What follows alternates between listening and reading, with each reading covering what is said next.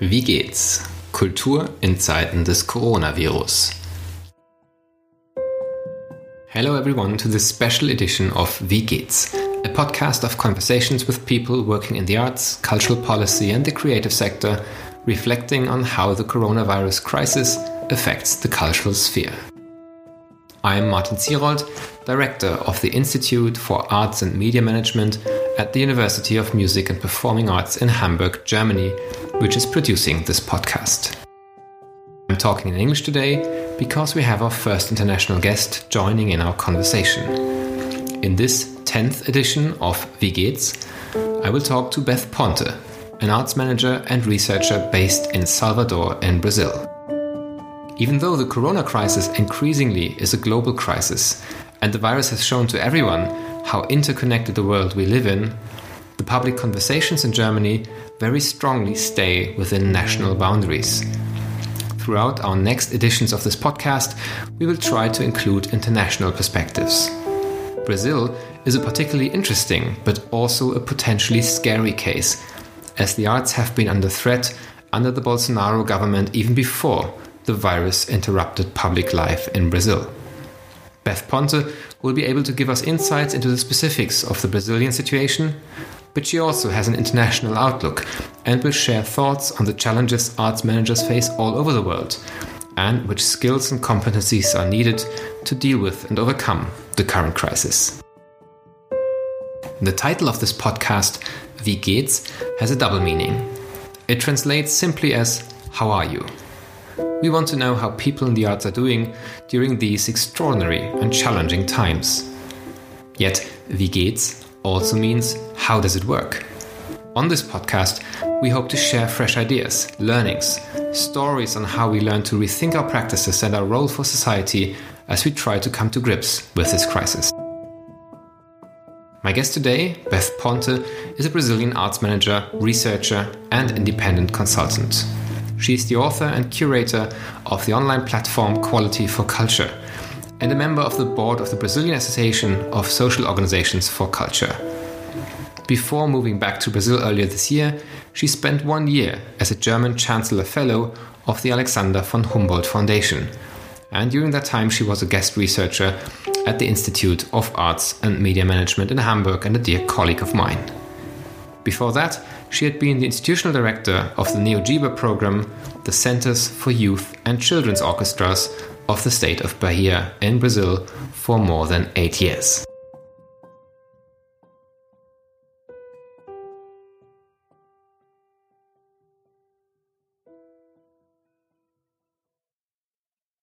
Hi, Beth. It's great that you found time to talk to me here uh, in Hamburg to speak about the situation in Brazil regarding the coronavirus and the, the art scene. Um, the first question in this podcast, as you know, is always very brief, and I'm going to ask it in German. I know you understand German perfectly well, um, but you're welcome to answer in English. Wie geht's? Hi, Martin.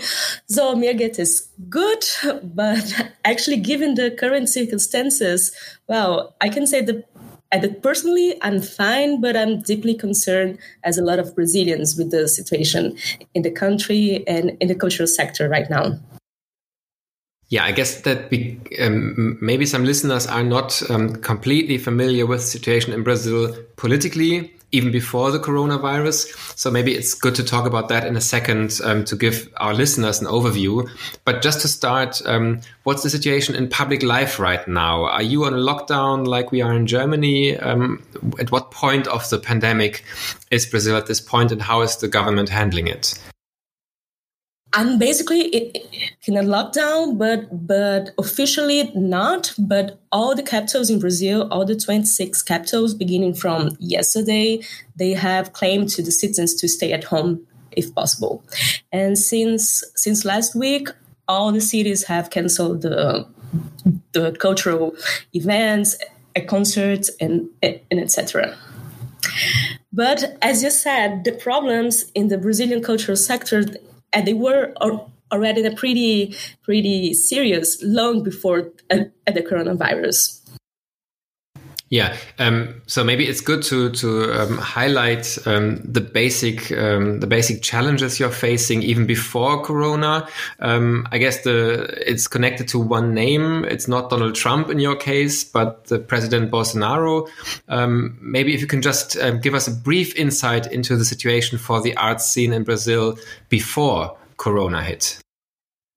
Yes, and for the whole country now the situation is pretty tense because as as I think the world media is already covering, and the President Bolsonaro and his teams, they are um, fulfilling this, this, this position of enemies of science and knowledge. He gave a statement last night, basically contradicting all the recommendations of the of the World Health Organization and and claiming the citizens to go back to normal life. And he's now in a war with the governors and and the mayors of the cities in Brazil, who luckily they have autonomy not to to say no not to his his his recommendations.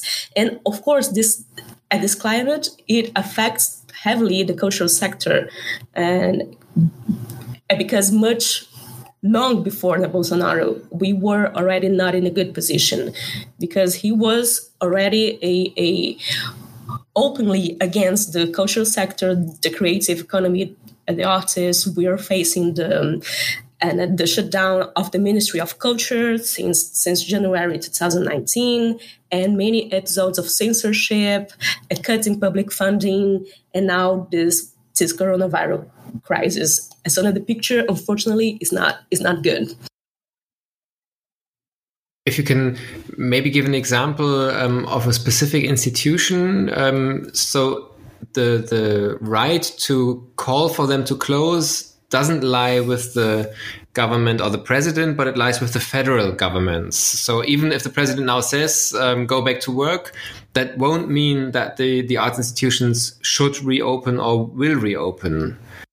Yes, and this we're going to see, because in Brazil, well, luckily that this is a blessing and a curse but but the the large majority of arts institutions that they are public funded. But most of them they are funded and and run by the states and the cities. So so we don't know yet what's going to be the what's going to happen with the federal museums and art centers. And they're not so so so numerous but uh, Eh, but there are a few important museums, especially in Rio de Janeiro and Sao Paulo. And after this statement from last night, we don't know yet if those institutions are being are being asked not to go back to their activities. But in the other capitals, in the whole country, all the other institutions that they are closed for for a week at least. So, in a way, institutions that were with their backs against the wall already before this health crisis um, now face the extra challenge um, in a very obviously um, messed up situation.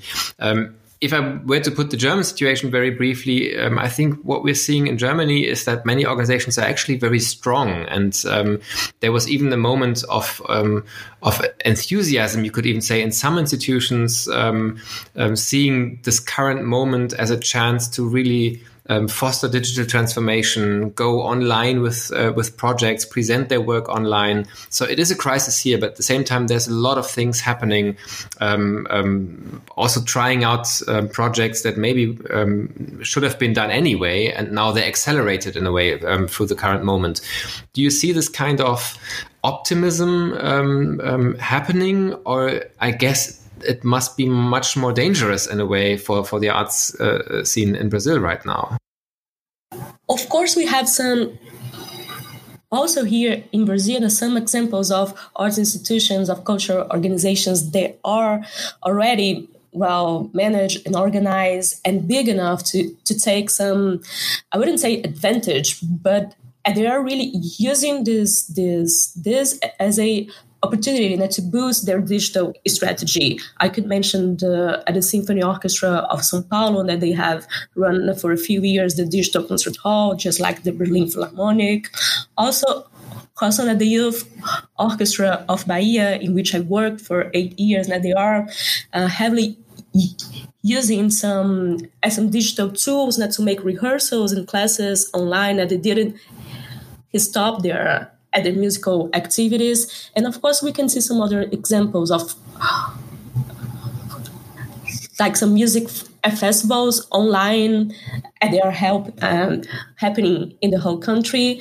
But yeah but i would say that that those are isolated cases and they don't don't really that they don't mirror the gravity of the situation. The whole sector is going to face and is already facing yeah. So if you were to give a prediction um, for the time beyond this um, very current moment of, of um, institutions really shutting their doors. How do you see this affecting the culture sector in Brazil um, over the course of the next months and years? Um, well, I think it is in, in general, not only in, in the Brazilian situation, Uh, but for the cultural sector in the world as as as a whole, I, I would say that it is quite soon to think about takeaways because it has just started. But of course, this is a chance for us to reflect upon some practice and and to and to give another value to some things. For instance, the data and the importance of data. We have seen that in the countries in in, in the regions where the mm-hmm. Data and the knowledge about the size and the importance, the economic impact of the cultural field were already collected they are giving faster and better responses to this crisis. And here in Brazil, I hope that in the future, the sector realizes the importance of advocacy, of, of solidarity among the field. I've been working in at least two, two, two, two initiatives of different groups. They are working on advocacy not to ask at the mayor of Salvador and also the government of the state of Bahia. And those groups now they are uh, trying to to ask for some measures, and also the the observatory of of creative economy in Bahia that they are making um, a survey to to try to to understand the impacts of this crisis. So at least I think that in the future, this this this solidarity and, and this unity we are having now, we don't lose it. Yeah, um, maybe before we take a look at at the um, challenges the institutions are facing, not just in Brazil but in a way worldwide, and you're an observer of the art scene uh, globally with the project you did. So we, we refer to that in a second. Um, but one question regarding um, the Brazilian situation specifically um, in Germany, probably the the um, group most um, uh, fearful right now and most um, um, under pressure in a way, especially economically, are freelance artists and freelance people working in the arts field, um, self-employed entrepreneurs, um, because they lose their income from from one day to the other. Um, and the government now, in a way, is, is, is trying to put together budgets supporting them, trying to bridge the time until they can do their work again. what's the situation like for people working outside uh, organizations? In Brazil? Uh, do you have similar situations? I guess it might be even worse than in Germany. Yes, it's going to be pretty pretty worse and and bad news are that so far i haven't seen any any measures by cities and governments uh, especially a, a focus a target in this specific group um, one of the main examples up to now of of some actions the governments are taking are basically in Sao Paulo and also in Rio. They have already announced a big package of of funds for um, for credits, for calls, for projects, but they are mostly focused on organizations and small companies. I'm I'm deeply concerned because we don't have we don't have the specific data right now that to measure the impact, but it will come. And sometimes I feel like we are waiting for a tsunami to come.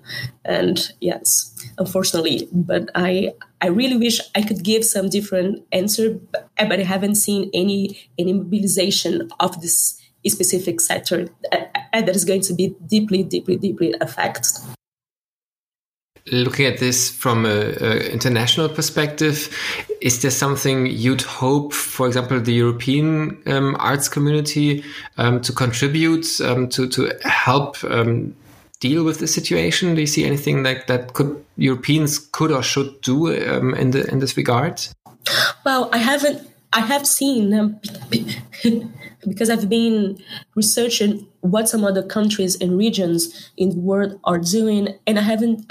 Have seen lots of good good projects like like emergency funds or some resource hubs in United States, UK. I think that sharing information now is something really valuable and I think it won't take long until the cultural community here in Brazil uh, realizes the seriousness of the of the situation for the freelancers, and maybe we can get some some inspirations and good practices of this of this other projects that are already happening in some other countries. You mentioned the sharing of knowledge, uh, which probably is a great um, um, bridge in a way to a project you did already before the coronavirus uh, uh, was a global topic um, because you collected different resources in the field of quality for culture. Um, and i guess in my view there's a lot in there that probably gets even more pressing and more important um, in the current moment. So um, maybe if you can share a few thoughts about the project um, originally and also what you see as a potential of quality for culture um, dealing with the current situation Yes, as you mentioned, I, I have just released in December 2019 this this research project in cooperation with KMM in Hamburg and also financed and supported by the Alexander von Humboldt Foundation. So, Inequality for Culture is this project that aims to bring quality management as a topic and as a practice for arts organization, and also to show to, to organizations of all types, all, all sizes, and, and in every country that quality management is, is not something something so far from their reality. And in times like this, and even even for the challenges that we faced before, arts organizations they need quality management more than ever. And and I think this this approach would be really useful in the times to come because um, one of the one of the outputs of this project, I have released two digital publications, a white paper and a resource guide for arts managers that compiles up to almost 200 online resources on arts management and, and presents these resources um, alongside the seven quality management principles that are, are, are the basis for a quality management approach. And among uh, and among them, you have topics like so central, like leadership or like um, evidence-based decision making, relationship management, and I think this, at least now these three uh, topics are going to be central for the sector to to recover and reimagine itself after this crisis. So that's definitely a recommendation to, to go online and check this resource guide and the white paper out. We'll put the link um, of the Quality for Culture platform um, on the episode notes um, of this podcast, um, which leads us already to the end of our interview. And it's definitely would be great to talk to you again in a few weeks' time and see how the situation in Brazil has developed and also maybe see how this more global conversation hopefully has started because I don't really see a, a global conversation happening right now in the arts world about how to deal with the crisis in the future. Um, but as we have to end this for today, I always uh, um, like to hear personal recommendations. Where do you find inspiration right now? Where do you find uh, resources uh, you like to um, visit online? Maybe you can share a, a tip or two. Well, I would like to recommend, yeah, besides the resource guide of Quality for Culture, which you can download on qualityforculture.org and has lots of, of really interesting resources on change, man- change management and resilience for arts organizations. I would also like to recommend some some a website I've discovered a few days ago, the COVID nineteen freelance artist resource on WordPress. It was it was created by a group of freelance artists from US and they're you can find a lot of resources and and some and some material that can help organizations and also freelancers to face these, these challenging times. Beth, thank you very much for your time. As I said, it'd be lovely to talk to you again in a few weeks' time and see how things have hopefully progressed for the better. Um, even though right now it doesn't sound like a situation um, where we can have easy optimism. Thanks so much to to uh, sharing your your perspectives, giving us insights into the situation in Brazil, and all the best for you and uh, the whole artistic scene and cultural networks in Brazil. Thank you. Thank you, Martin. Bye. This was the 10th edition of our podcast, Wie geht's? The Cultural Sphere during the coronavirus crisis. My next guest will be Philipp Dietachmair, Head of Programs at the European Cultural Foundation in Amsterdam, who will bring a European perspective to our conversation. I'm looking forward to our next editions.